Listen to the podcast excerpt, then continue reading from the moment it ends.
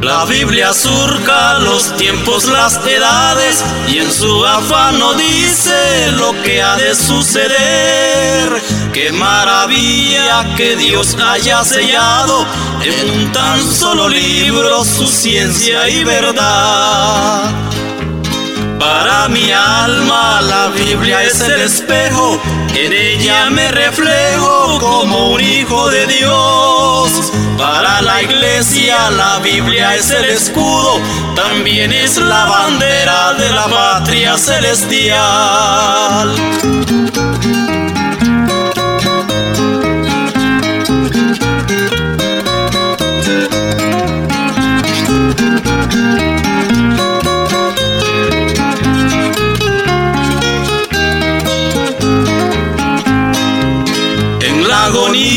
De un mundo que perece, la Biblia prevalece como un faro de luz. Deslumbra vida, esperanza y salvación.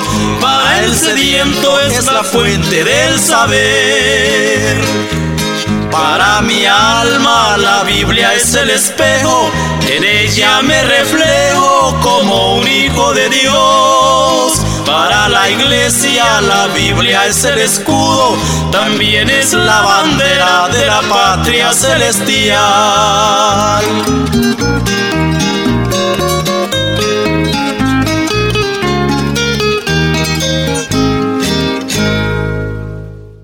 ¿Qué debía de hacer para ser salvo?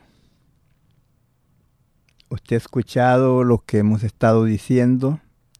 Y como le digo, la decisión es de usted.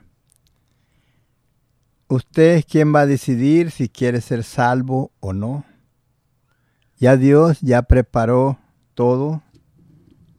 Ya Dios nos dio a su Hijo para que por medio de Él, ¿quién es su Hijo?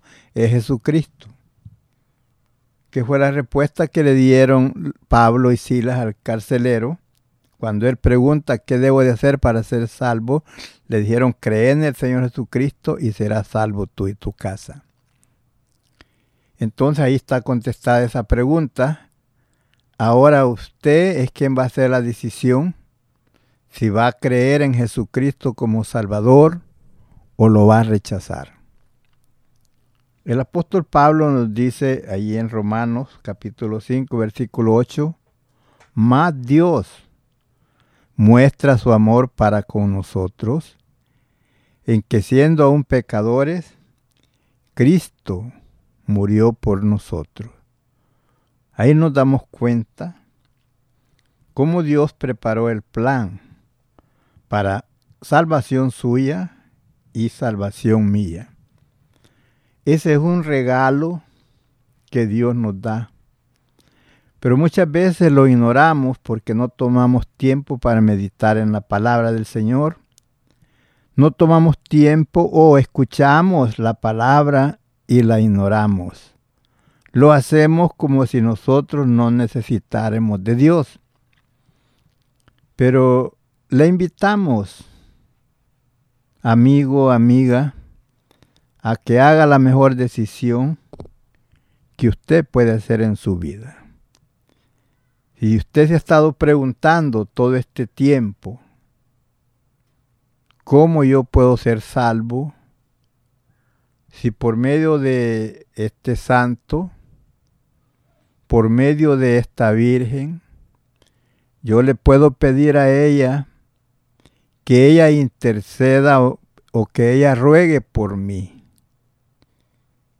Y está haciéndolo equivocadamente porque ya Dios preparó el plan, preparó el camino, y no le acontezca a usted como le aconteció al pueblo de Israel, cuando un día Dios le dice, paraos en los caminos y mirad y preguntad por la senda antigua cuál sea el buen camino y que cuando hallaran ese buen camino anduvieran por él. Pero ¿sabe cuál fue la decisión del pueblo? dijeron no andaremos. ¿Quién fue el perjudicado? ¿Dios o el pueblo? El pueblo. Porque por no querer andar por el buen camino, pues eh, han fracasado. Han sufrido las consecuencias de la desobediencia. Ahora usted va a decir lo mismo o va a hacer la decisión como la que hizo el carcelero. El carcelero eh, solamente, fíjese, el momento fue un, un tiempo poco que se llevó para creer. Fue esa noche, en esa misma noche, en ese mismo instante que a él se le dijo qué tenía que hacer. Él lo hizo y su familia. Ahora usted, usted ha escuchado muchas veces hablar del Evangelio, del llamado de Jesús al arrepentimiento y a creer en Él como Salvador. Ahora, dirá usted, pero solo ahí, pues dice del que preguntó ese carcelero, pero nos da a entender, la palabra nos enseña cómo nosotros podemos acercarnos a Dios por medio de Jesucristo. Y fíjese, eh, vemos allá en el libro de Primera de Timoteo, en el capítulo 2, en el versículo 3, mire lo que dice. Si usted se ha preguntado quién es el que puede interceder entre usted y Dios, y dice así, capítulo 3, versículo 3. No, capítulo 2 de Primera de Timoteo, versículo 3. Y dice así, porque esto es bueno y agradable delante de Dios, nuestro Salvador. ¿Quién es Dios? El Padre de nuestro Señor Jesucristo. ¿Quién es Dios? Jesucristo también es Dios porque es hijo de Dios. Y, y ahí dice nuestro Salvador, ese es Jesucristo. Por eso le dice, cree en el Señor Jesucristo y serás salvo tú y tu casa. Versículo 4. ¿Qué es lo que Dios quiere? El cual quiere que todos los hombres sean salvos y vengan al conocimiento de la verdad. ¿Se fija cuál es el deseo de Dios? Por eso nos dio un Salvador, que es Jesús, el cual quiere que todos los hombres sean salvos y vengan al conocimiento de la verdad. Versículo 5. Para que usted se dé cuenta que usted no puede acercarse a Dios por medio de alguien más que no sea Jesús. Porque hay un solo Dios. Usted sabe que hay un solo Dios. Todos aquellos dioses que son hechos con las manos, esos no son dioses. Porque hay un solo Dios y un solo mediador entre Dios y los hombres. Y ese mediador se llama Jesucristo hombre. Ahí se da cuenta usted qué es lo que Dios quiere y cómo Él hizo preparó el plan para que usted y yo seamos salvos.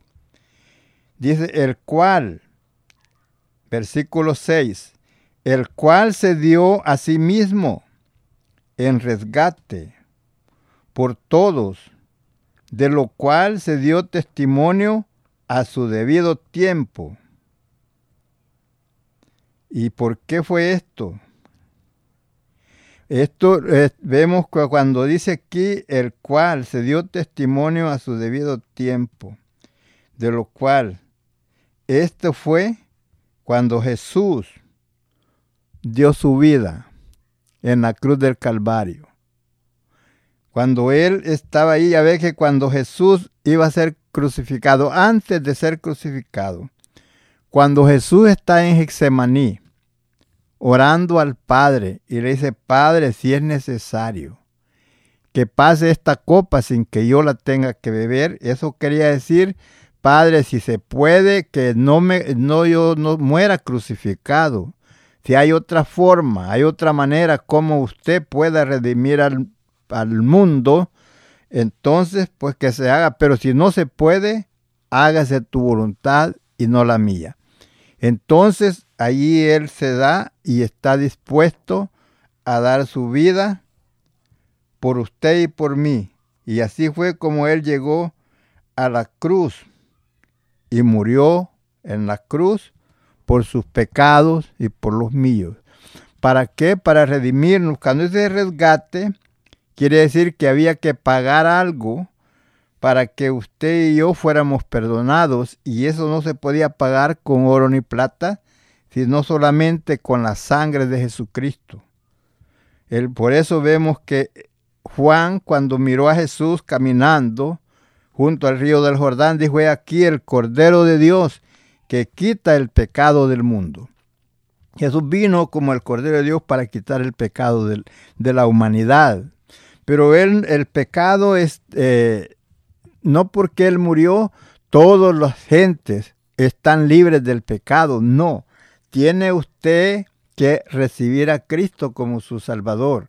Eso está como las enfermedades que hay en el mundo entero, pero vemos también hay medicina para curar la enfermedad, pero si el hombre o la mujer no se toma esa medicina, entonces la enfermedad lo va a llevar a la tumba. Entonces, ¿por qué se toma la medicina? Porque quiere sanarse, no quiere morir.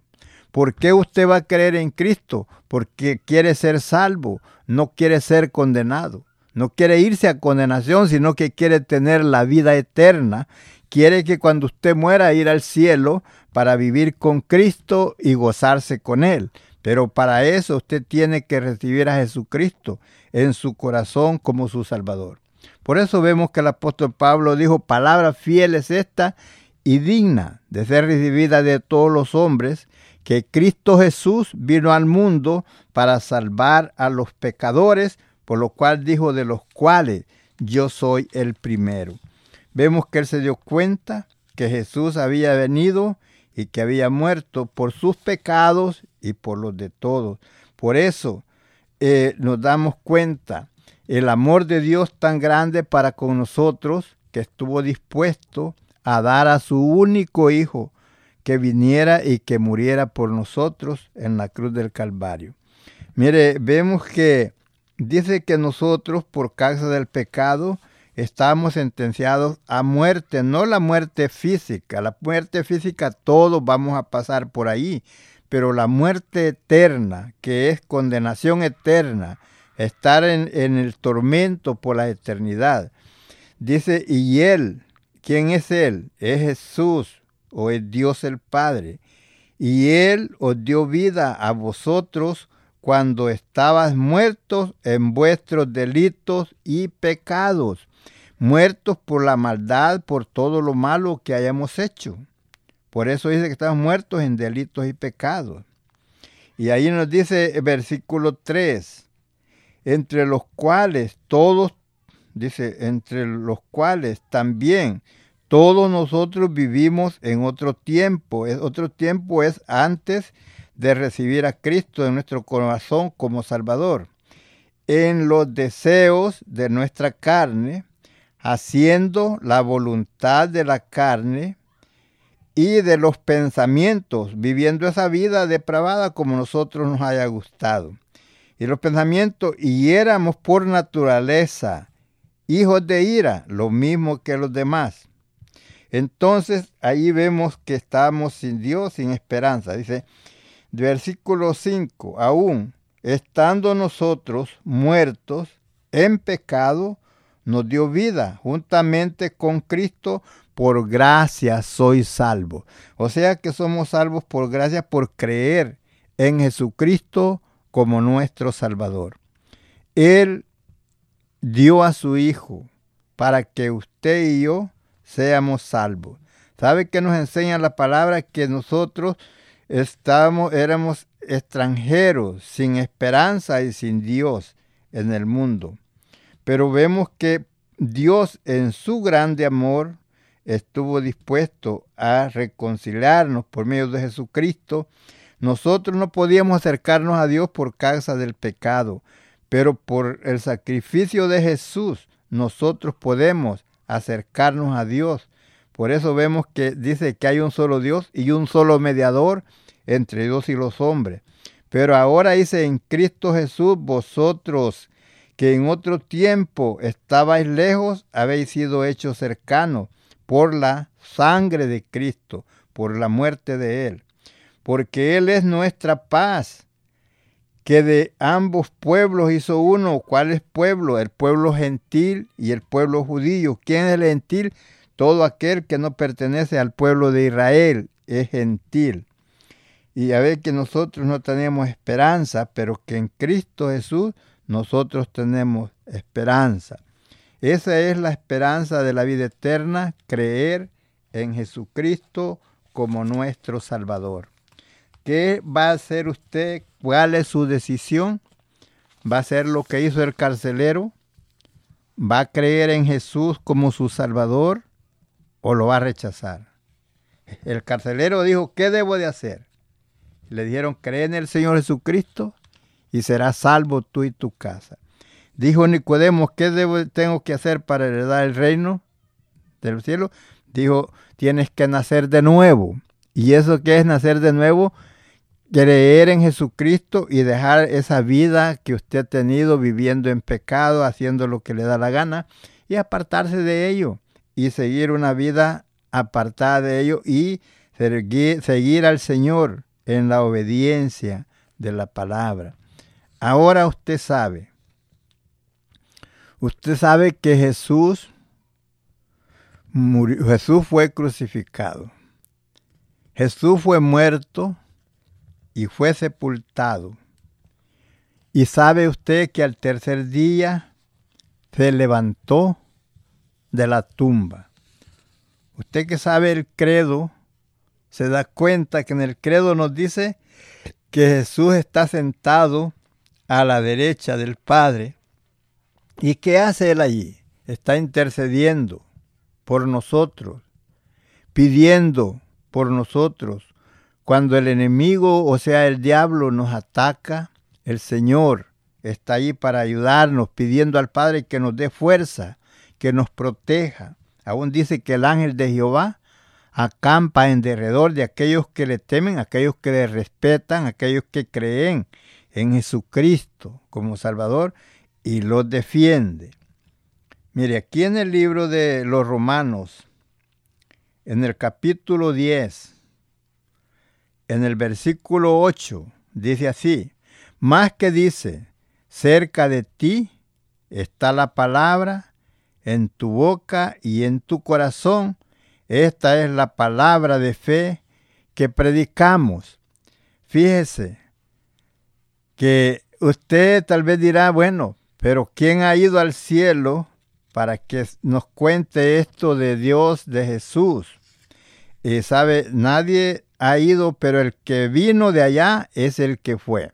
Jesús vino del cielo y él fue y está sentado a la derecha del Padre. ¿Qué hace? Intercediendo, rogando por usted y por mí. Ahora, ¿qué nos dice el versículo 9? Fíjese, tal vez usted piensa que está muy lejos para poder acercarse a Dios o está muy lejos Dios de usted. Dios está cerca de usted, así como la muerte. La muerte está cerca de usted y cerca de mí. La Biblia nos enseña que la muerte, la, distancia de la muerte a nosotros, dice, está a un paso, a un paso, no más. Eh, le dice, alcánzalo y nos alcanza. Pero mientras Dios no le dé la oportunidad, eh, la orden de que nos alcance, no los alcanza. Mire, el versículo 9 dice, que si confesares con tu boca que Jesús es el Señor y creyeres en tu corazón que Dios le levantó de los muertos, serás salvo. Es lo que le dijeron al carcelero, cree, cree en el Señor Jesucristo y serás salvo tú y tu casa. Es lo que mismo que aquí nos enseña, que sí confesares, pero tiene usted que confesarlo con su boca.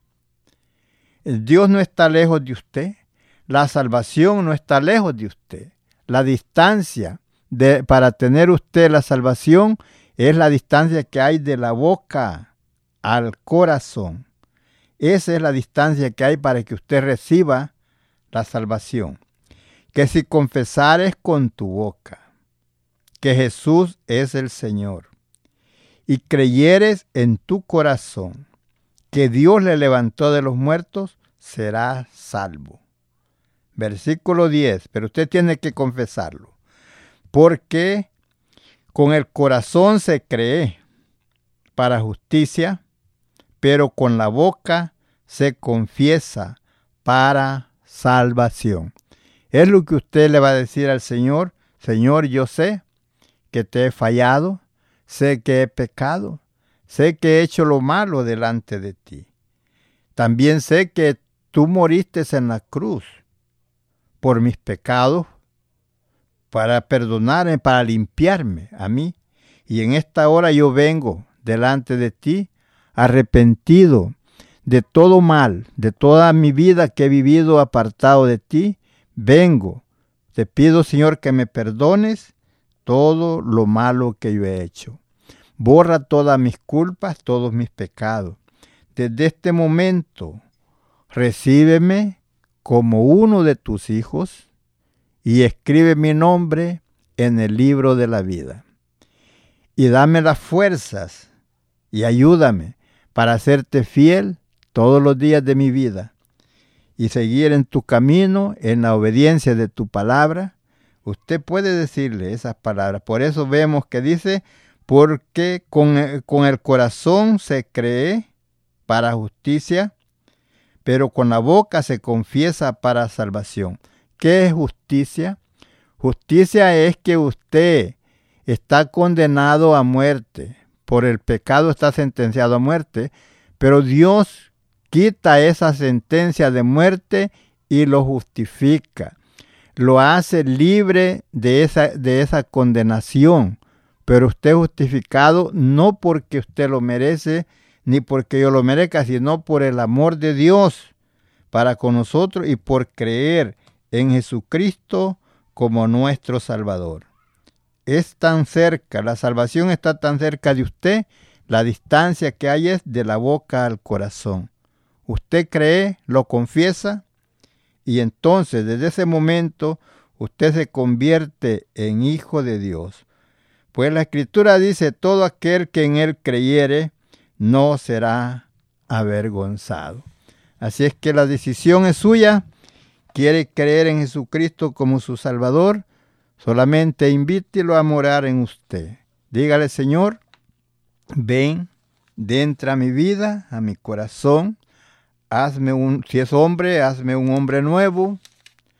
Y si es una mujer, pues hazme una mujer nueva. Límpiame de todas mis maldades y hazme uno de tus hijos. Y usted va a ver la diferencia, que va a ver el cambio que Dios hace en su vida. Y sabe que desde ese momento usted se convierte en hijo de Dios antes no. No se me resienta ni se sienta mal por lo que le digo. No crea que le digo eso para ofenderla, que usted, sin, antes de recibir al Señor como su Salvador, que usted no es hija, no es hijo de Dios.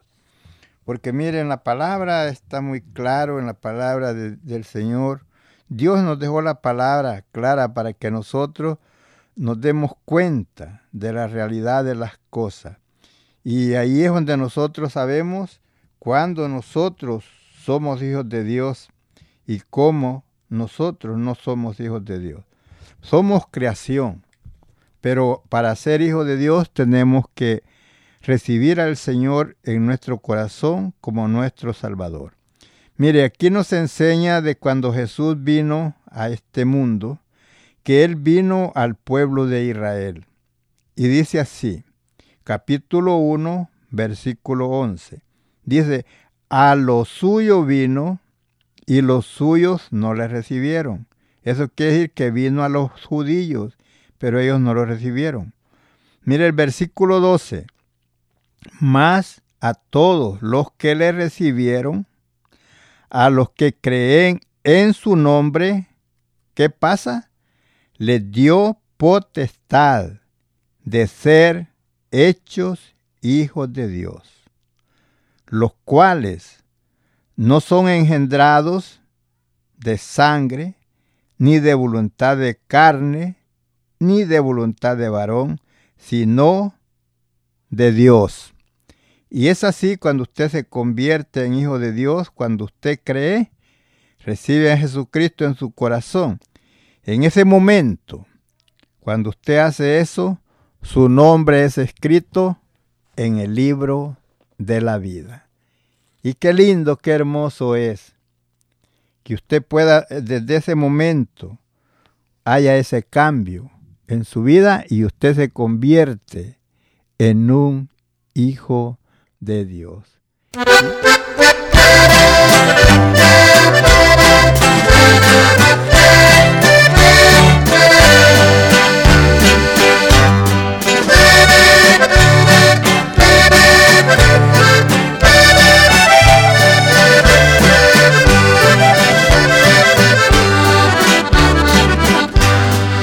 Hace diez años yo era un perdido y en el pecado vivía yo. Hace diez años que Jesucristo tendió su mano y me levantó.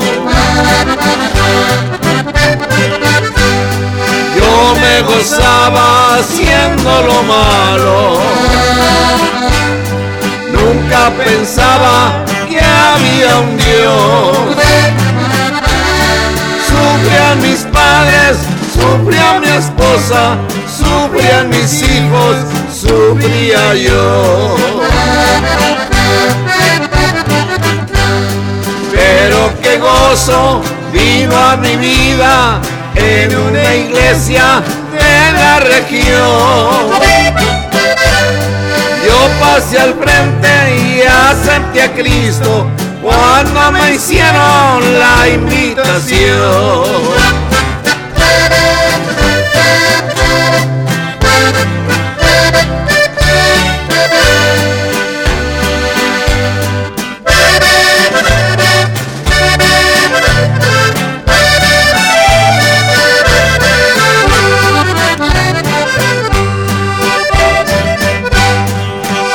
El hermano, me dicen todo. El aleluya dedicado. Pero qué importa que me critiquen, yo soy de Cristo, es mi Señor. La gente dice, lo tengo todo no necesito para nada Dios. Pero no saben que el día del juicio sí necesitan la salvación. Pero qué gozo vino a mi vida en una iglesia de la región yo pasé al frente, acepté a Cristo cuando me hicieron la invitación. Gloria a Dios, qué hermoso canto hace 10 años. Para aquellos hermanos que ya tienen ese tiempo, otros más tiempo, otros hace poco, pero hermano, es hermoso cuando usted hace esa decisión por Cristo Él viene y reina en su vida, que usted sabe que no hay otro medio de salvación sino solamente a través de Jesucristo y viene a sus pies. Él está ahí esperando a cada uno, hombre y mujer, porque Él eso es lo que quiere. Él quiere que todos los hombres sean salvos y que vengan al conocimiento de la verdad. Muchos tal vez se desaniman porque dicen, bueno, ya hace mucho tiempo que dicen que el Señor viene y todavía no ha llegado. Amigo querido, amiga querida, sabes, el ¿por qué el Señor todavía no ha venido? Si nosotros cristianos que estamos esperando ese día, te quiero decir que todo eso que ves que todavía no llega es por amor, dando oportunidad a otro hombre, a otra mujer, que se arrepienta del mal camino y venga al Señor arrepentido. Dios no quiere la pérdida de ninguno, Él quiere que todos, hombres y mujeres, procedan al arrepentimiento y sean salvos. Nos enseña allí en Segunda de Pedro, capítulo 3, versículo 9, dice el Señor no retarda su promesa como algunos lo tienen por tardanza, sino que Él es paciente para con nosotros y Él no quiere la pérdida de ninguno. Él quiere que todos, hombres y mujeres, procedan al arrepentimiento y sean salvos. Mira lo que dice aquí en San Juan capítulo 5, versículo 24, hablando Jesús, dice, de cierto, de cierto digo, el que oye mi palabra y cree al que me envió, tiene vida eterna y no vendrá a condenación, mas ha pasado de muerte a vida. Es cuando tú pasas de muerte a vida, o sea que la sentencia de muerte que tienes por el pecado es quitada y en vez de muerte te he dado vida. Es así por eso vemos que Jesús dice claramente, de cierto, de cierto digo, el que oye mi palabra y cree al que me envió, tiene vida eterna y no vendrá condenación, mas ha pasado de muerte a vida.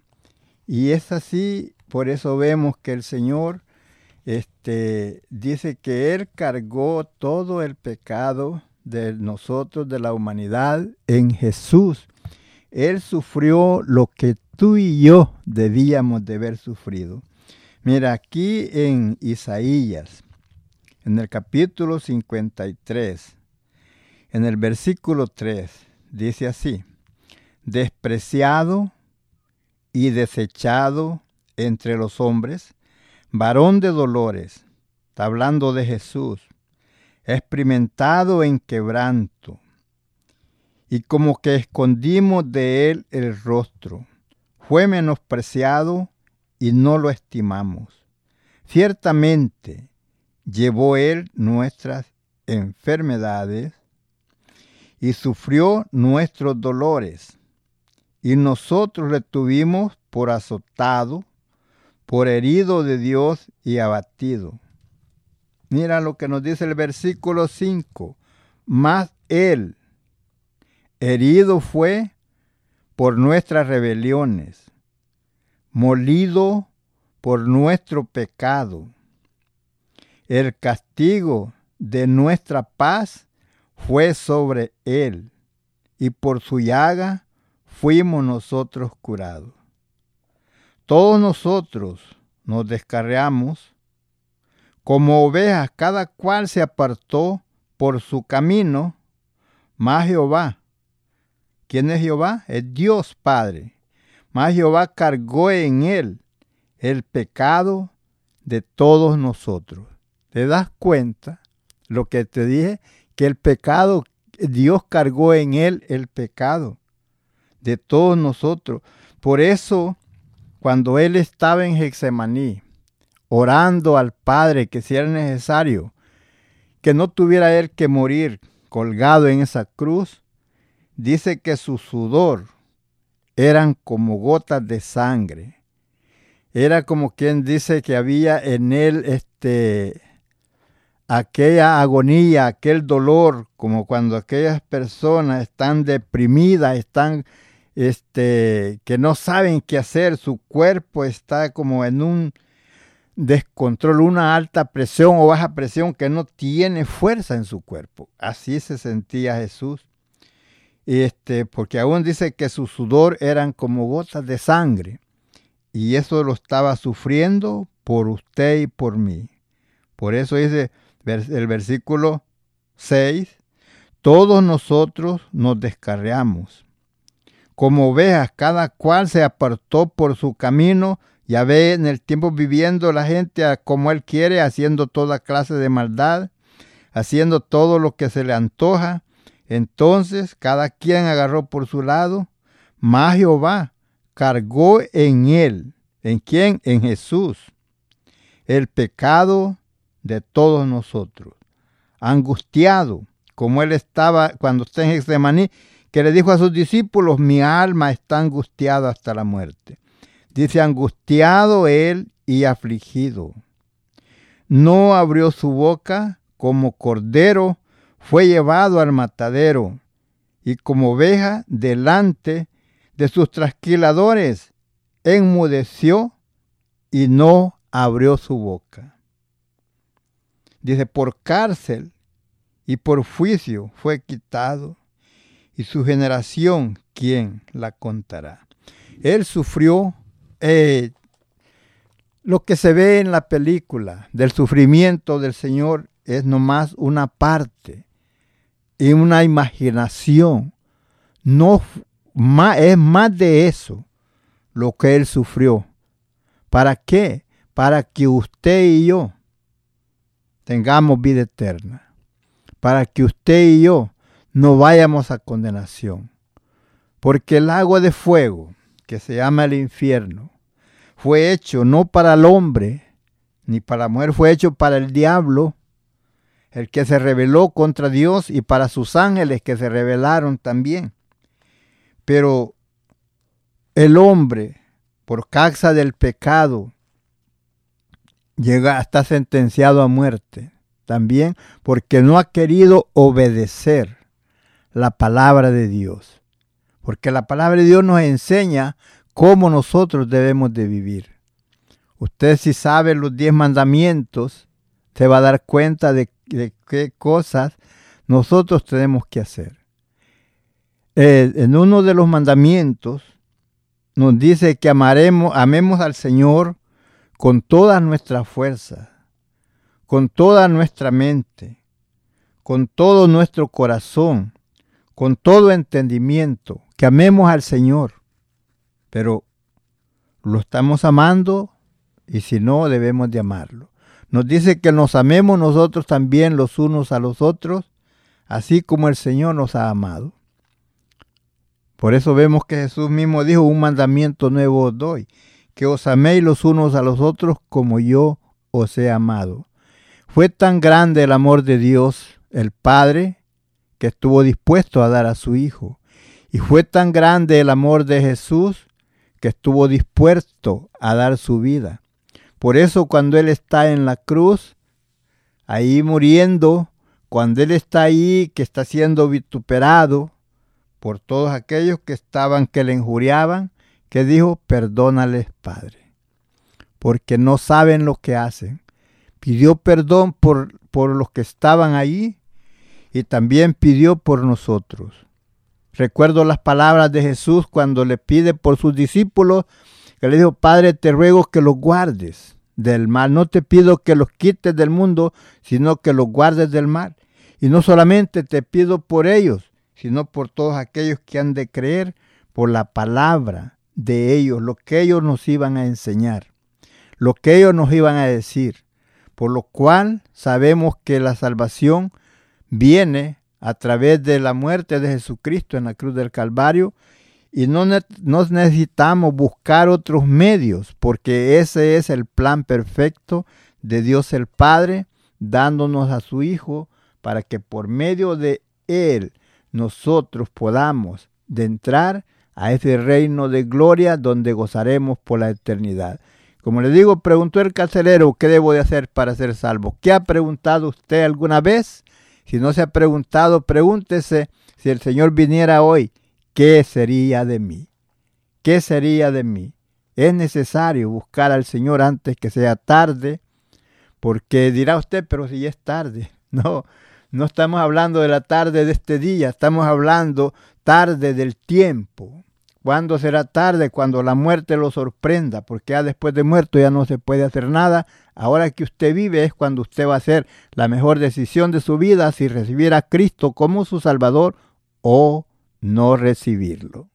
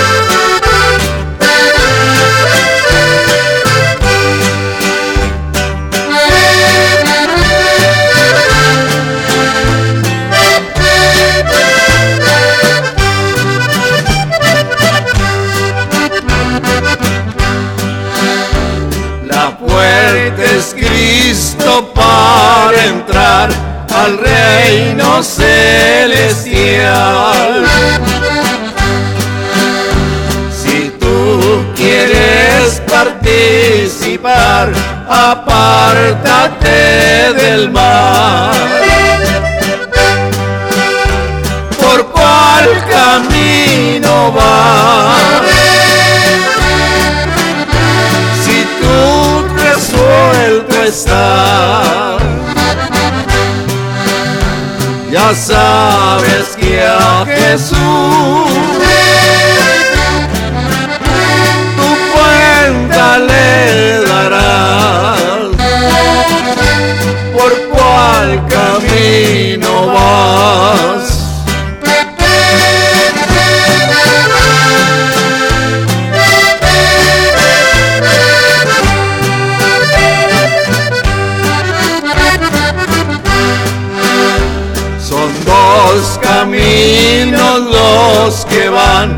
hacia la eternidad. El más angosto es el de Dios, el ancho es el del mal. ¿Por cuál camino vas? Si tú resuelto estás, ya sabes que a Jesús tu cuenta le darás. ¿Por cuál camino vas?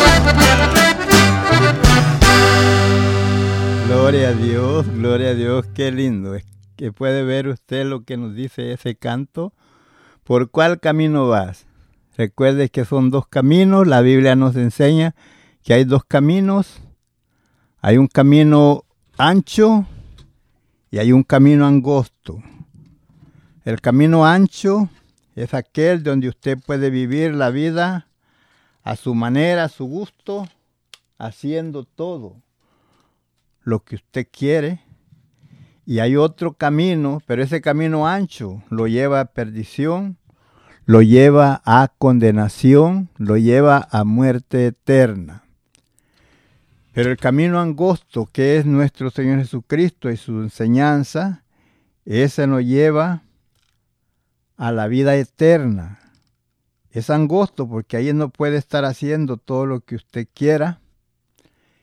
Eh, usted tiene que creer la palabra del Señor y detenerse de andar haciendo cosas malas y tratar siempre de hacer la voluntad de nuestro Dios. Y por eso es angosto, porque ahí no puede usted andar en los bailes, en borracheras, andar este, con diferentes mujeres, andar haciendo todo lo que le da la gana. Ahí es por eso es angosto, pero ese lo lleva a la vida eterna. La decisión es suya, la salvación es gratuita, ya Cristo pagó por usted en la cruz del Calvario. Y Él le llama a todo hombre, a toda mujer al arrepentimiento. Él quiere limpiar su pecado, quiere perdonarlo, quiere borrar su maldad, quiere escribir su nombre en el libro de la vida. Si usted le han dicho tus pecados son muy negros, tus pecados son muy rojos, no sé qué color le hayan dado, le han dicho tus pecados no tienen perdón y por eso usted no ha querido acercarse a Dios. Pero sabe, allá en el libro de Isaías, se ve, estábamos leyendo aquí en el capítulo 53, donde Jesús cargó con su pecado, con su culpa y con la mía, pero ahí también lo llama, ahí en el capítulo 1, en el versículo 18, dice así el Señor, Vení luego y estemos a cuenta. Como decir, vení, vamos a platicar. Dice, vení luego y estemos a cuenta. Si tus pecados fueren como la grana, serán como la nieve. Si fueren rojos como el carmesí, vendrán a ser como blanca lana. Si quisieres y oyeres, comerás del bien, mas si fueres rebelde, serás consumido a espada, porque la boca del Señor lo ha dicho. Así lo dice claramente. Así que la decisión es suya. quiere ser perdonado, venga al Señor. Si no quiere ser perdonado, usted sabe lo que hace. Pero le invitamos, Cristo le ama a nosotros también. Si tienes alguna petición o oración, puedes contactar al hermano Andrés Salmerón al 346-677-6724. 346-677-6724 o a su correo electrónico un comienzo 23 arroba gmail.com.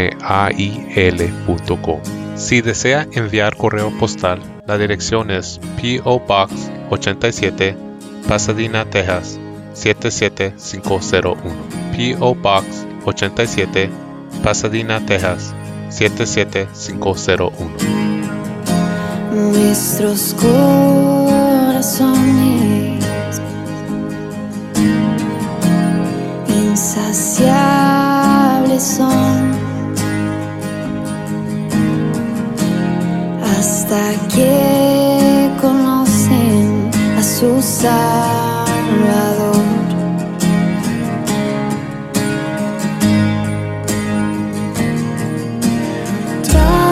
Como somos, nos amó. Hoy nos acercamos sin temor. Él es el agua que ver nunca más tendremos sed. Jesucristo hasta, Jesucristo hasta. Castigo recibió y su herencia me entregó. Jesucristo hasta, Jesucristo hasta.